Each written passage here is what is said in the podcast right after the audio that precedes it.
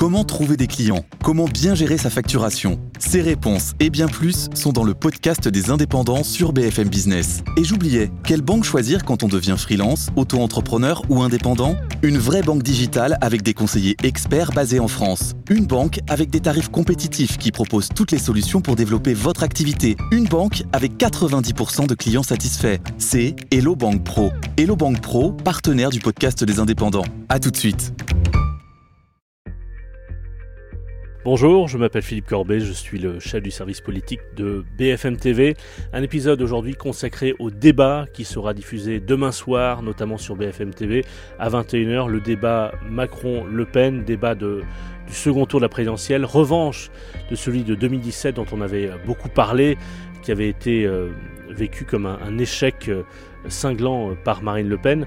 Elle se prépare pour ce pour ce match retour. Emmanuel Macron aussi se prépare, donc j'ai demandé à Loïc Besson qui suit la campagne de Marine Le Pen et Agathe Lambray qui a suivi celle d'Emmanuel Macron de, me rejoindre dans, dans, cet épisode. Nous sommes le mercredi, le mardi 19 avril, donc veille du débat du 20 avril, donc mardi 19 avril à 5 jours du choix des Français.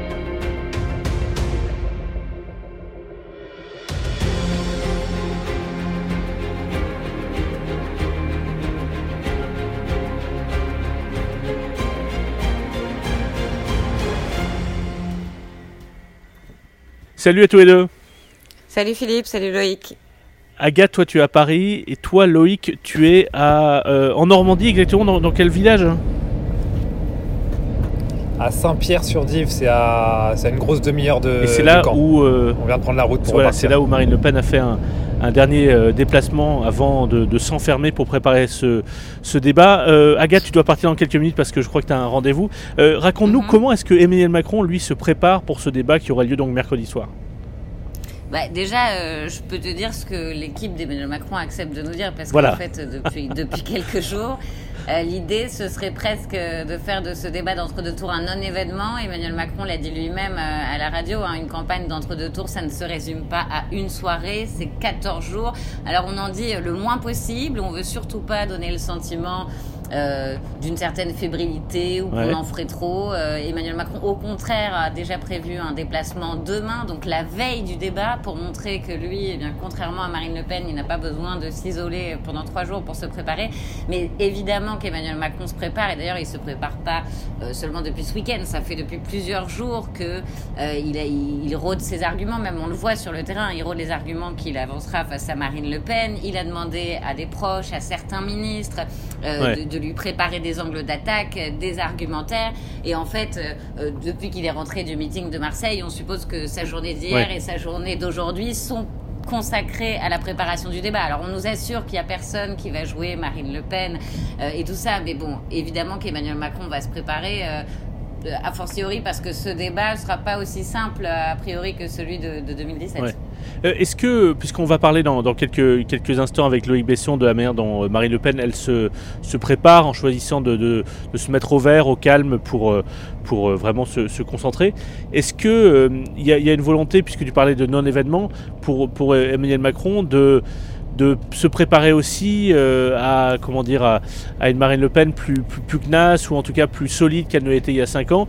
Et, banaliser cet enjeu du débat d'entre-deux tours c'est aussi se préparer au fait que Marine Le Pen pourrait être bien meilleure et qu'on pourrait finir par un match nul en tout cas une domination moins claire qu'en 2017 c'est aussi pour banaliser ça banaliser l'effet pour avoir le débat si Marine Le Pen est bonne oui, parce que ce que l'entourage d'Emmanuel Macron redoute, c'est que quoi qu'il arrive, Marine Le Pen gagne ce débat. Parce que si on compare par rapport au débat de 2017 où Marine Le Pen avait reconnu elle-même que, que sa prestation était ratée, elle ne peut que gagner. Enfin, en fait, il se prépare déjà à ce que les commentateurs euh, disent que, bah, comme elle n'aura pas été aussi mauvaise qu'en 2017, elle aura gagné.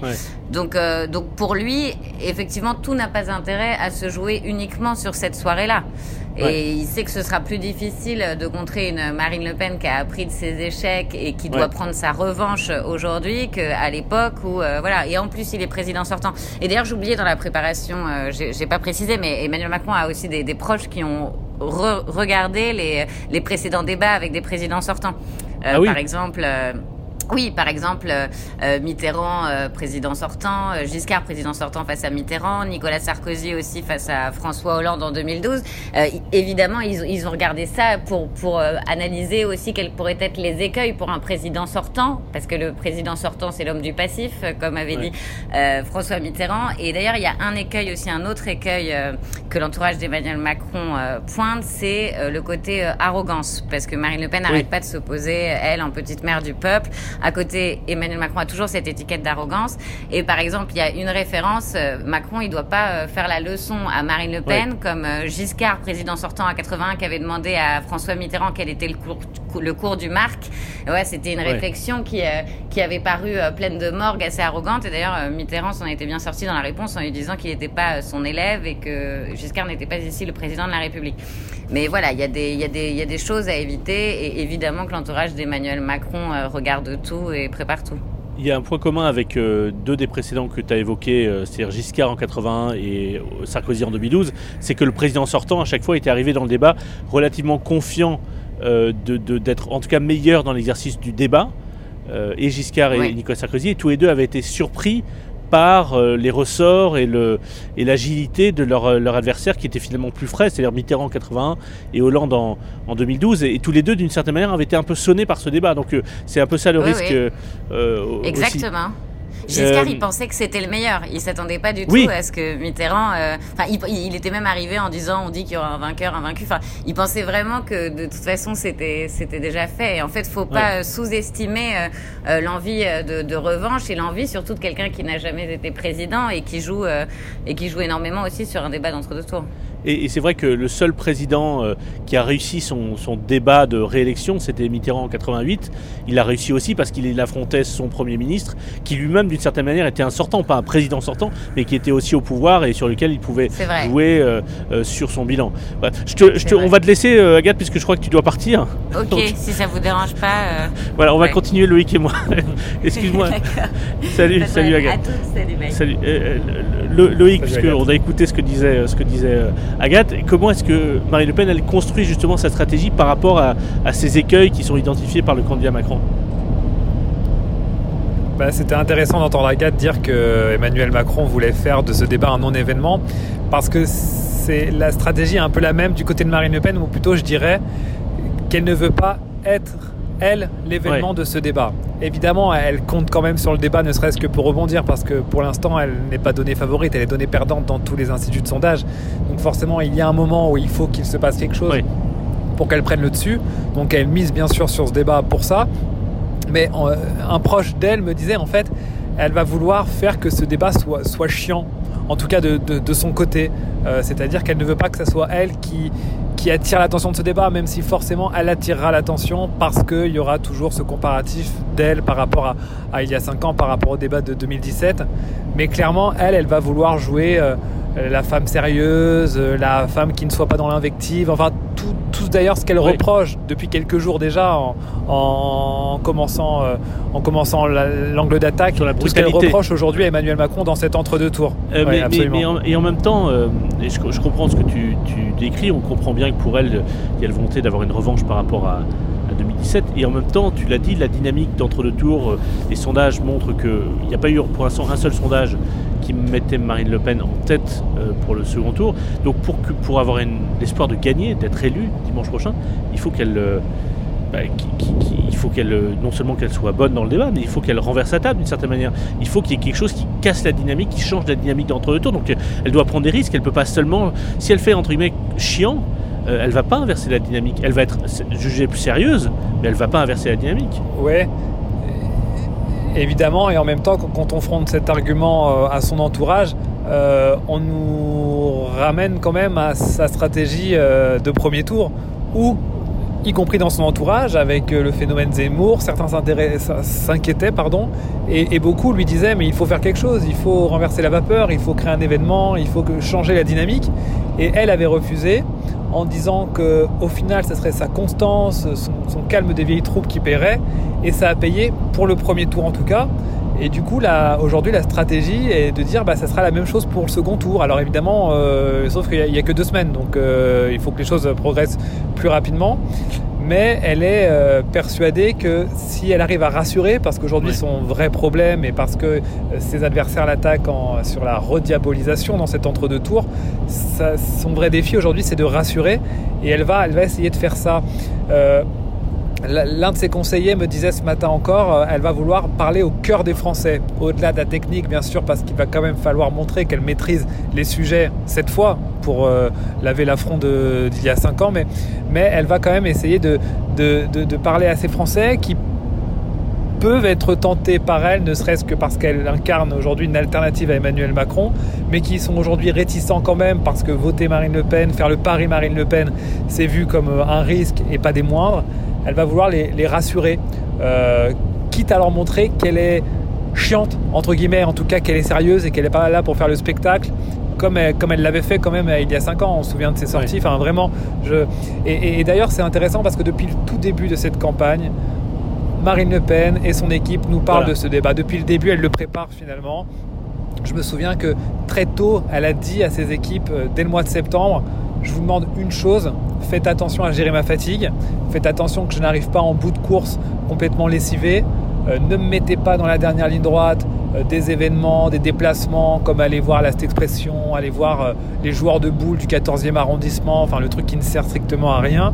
Et ça explique aussi peut-être son choix de, rythme de campagne de cet entre-deux tours, qui est quand même moins dense qu'il ne l'était au premier, et ça peut étonner évidemment dans la dernière ligne droite.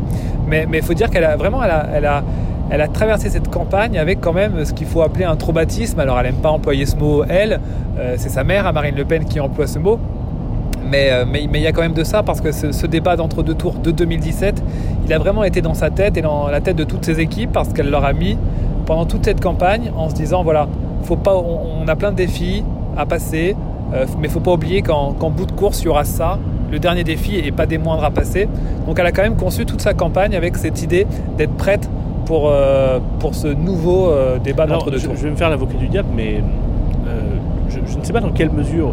Évidemment que son débat de 2017 était, était raté, elle le reconnaît elle-même, il n'y a, a, pas de doute là-dessus. Tout le monde, tous ceux qui ont regardé le débat ont constaté qu'elle était moins solide que ne l'était Emmanuel Macron. Mais est-ce qu'il n'y a pas aussi une sorte de reconstruction a posteriori de, ce moment-là? C'est-à-dire que moi je me souviens avoir regardé le débat avec un, il se trouve que j'étais ce soir-là avec un ancien conseiller Nicolas Sarkozy.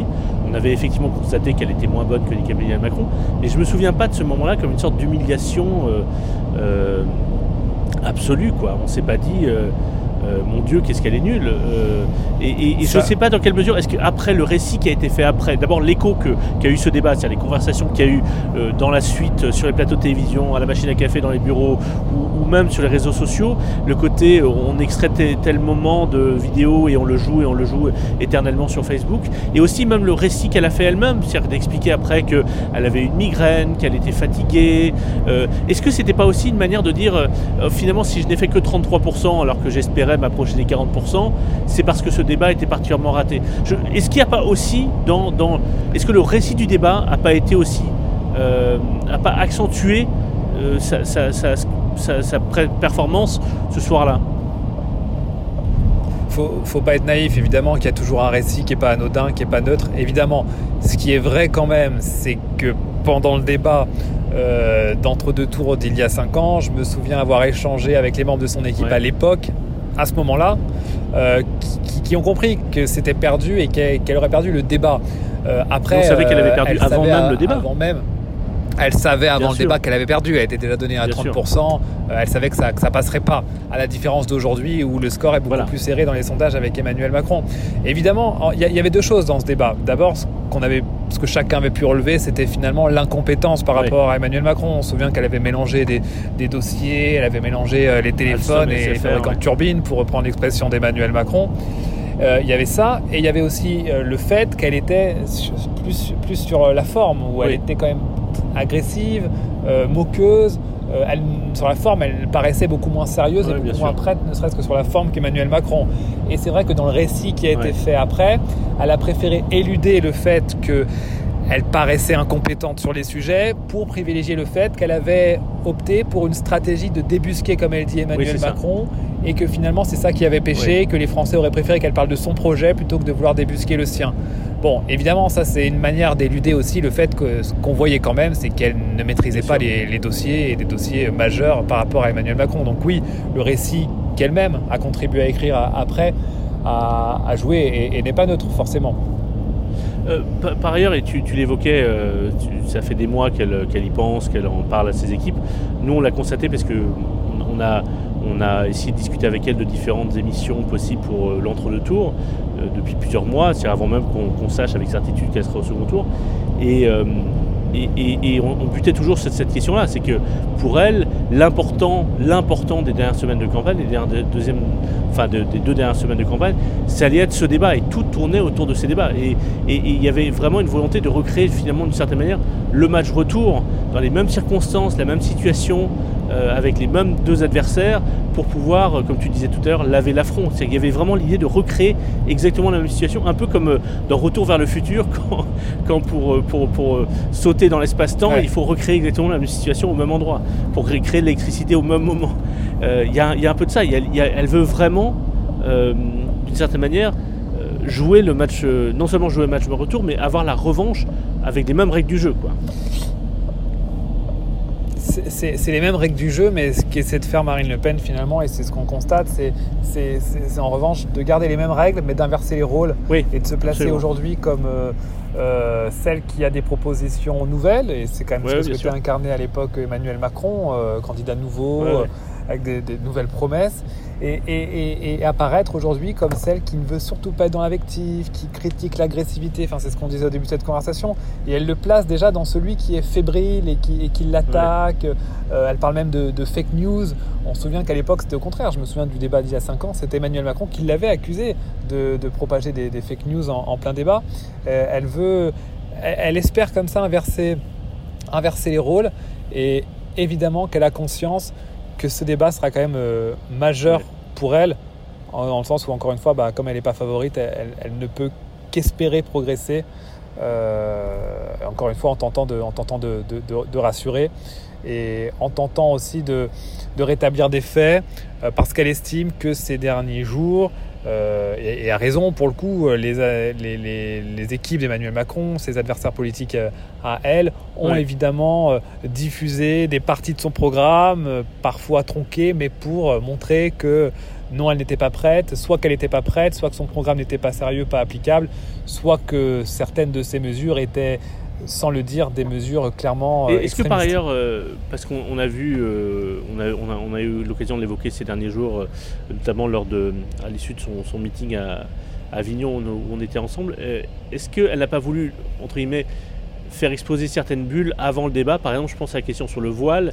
il y a eu l'impression d'un changement de pied, en tout cas d'une évolution accélérée en quelques jours. Est-ce que ce n'était pas une manière aussi de dégonfler cette, cette, cette, cette bulle pour, pour, éviter qu'elle n'explose le soir du débat. Le, son évolution sur le voile, je pense que c'est plus une manière de, de rassurer, de montrer qu'elle n'est pas radicale, qu'elle n'est pas obtue, comme elle l'a dit elle-même, et puis bien sûr de s'adresser toujours, et c'est ce que tentent de faire les deux finalistes, s'adresser à l'électorat de, de Jean-Luc Mélenchon. Euh, le faire avant le débat, j'y vois plutôt un risque, parce qu'en réalité, on n'a toujours pas le fin mot de cette histoire. On ne sait toujours pas ce qu'elle pense finalement du voile, enfin comment elle compte faire appliquer sa règle. Et là, clairement, bah, c'est déjà une attaque euh, toute prête, euh, prête à l'emploi pour, pour Emmanuel Macron, ne serait-ce que de lui demander des, précisions, euh, parce qu'aujourd'hui, on ne sait plus. Aujourd'hui, on ne sait plus. Oui, c'est vrai que c'est assez, assez étrange. Donc, donc, là, elle est, elle, est en, elle est au vert, tu l'as vu là tout à l'heure, mais elle, est, elle est partie se, reposer avec, chez, un proche ou chez en tout cas quelqu'un qui travaille avec elle. Et elle va faire des, des simili-débats, c'est-à-dire qu'elle va se mettre dans une sorte d'entraînement avec quelqu'un qui jouera le rôle d'Emmanuel Macron.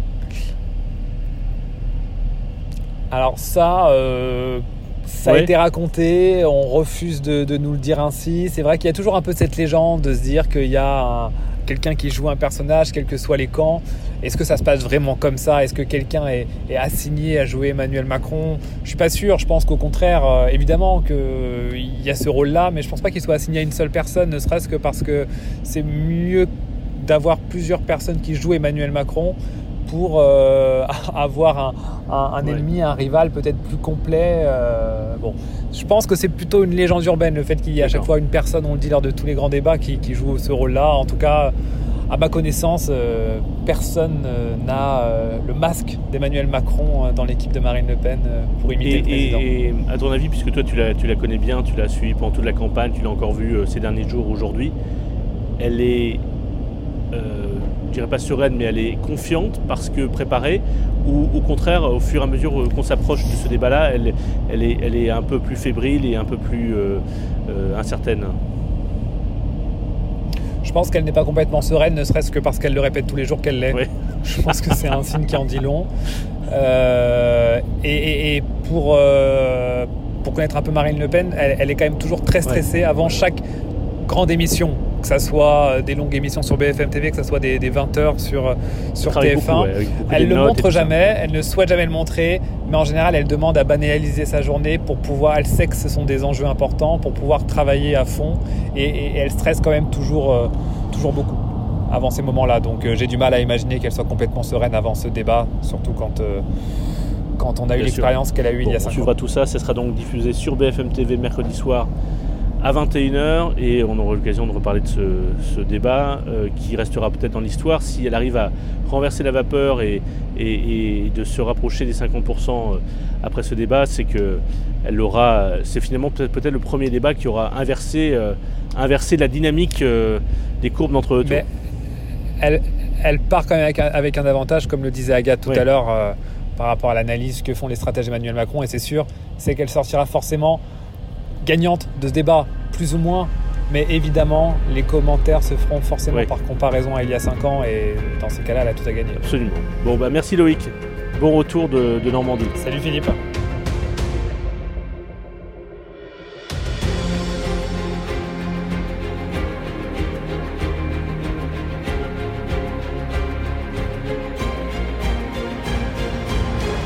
Merci d'avoir suivi cet épisode. On se retrouve demain.